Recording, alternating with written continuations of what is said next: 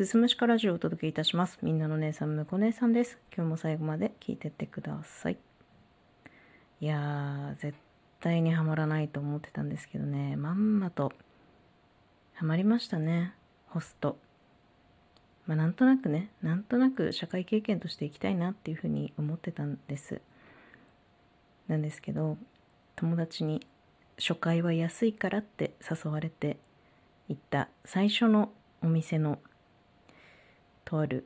ホストにですねドハマりしまして、えー、当時はナンバー5ぐらいにいたんじゃないかなというホストでね翼くんっていうんですけどで確かその初回で行った時っていうのは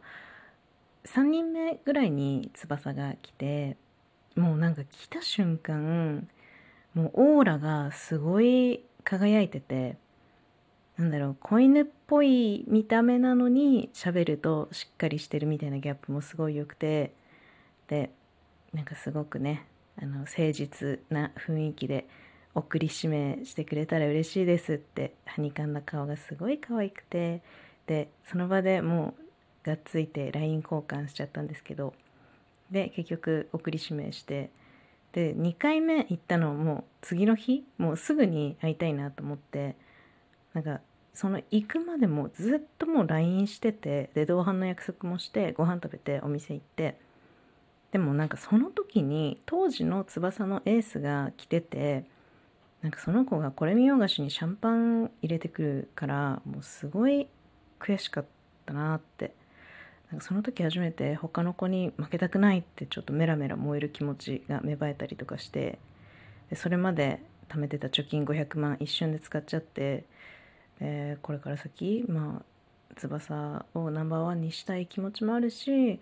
エースになりたいし他の子にも負けたくないしでも今の仕事じゃあ稼ぎも決まってくるから仕事どうしようって迷ってて。でも翼は優しいから夜の仕事とかさせたくないって言ってくれてたんだけどもう最終的にそうなったらもう町金でお金借りるぐらいしかないけど、まあ、借りるくらいならって言って結局ね、まあ、風俗始めたんだよね。で不思議だったのはホストって枕営業っていうイメージあるじゃないですか。実際ね初回連れてってくれた友達の担当はもう超鬼枕で。でもなんか翼は私の家来ても絶対手出してこなかったんだよね。なんかそんな感じで3ヶ月ぐらい経った頃に珍しく翼がなんかすごい酔いつぶれててで深刻な表情で店で今度イベントあるって言うんですよ。ナンバーワン取りたいって。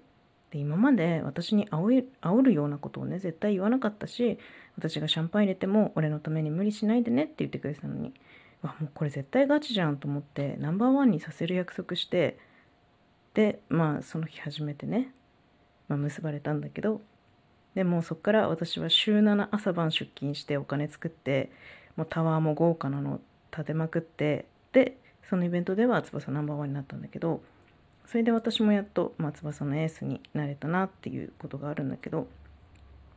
もうねいくら使ったか覚えてないんだけどもうね出会ってから付き合いも2年になるしまあ他の女の子たちもケチョンケチョンにしてきたし私から逆プロポーズしようかなって、まあ、ここまではね翼とのことをお話ししてきたんですけどここから先は、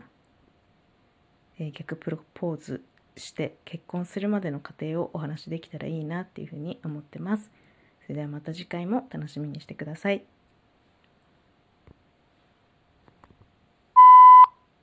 という創作でした。いや、多分ね、行ったらマジでホストハマるなって思ったので、行きません。最後まで聞いていただいてありがとうございます。また次回もよろしくお願いします。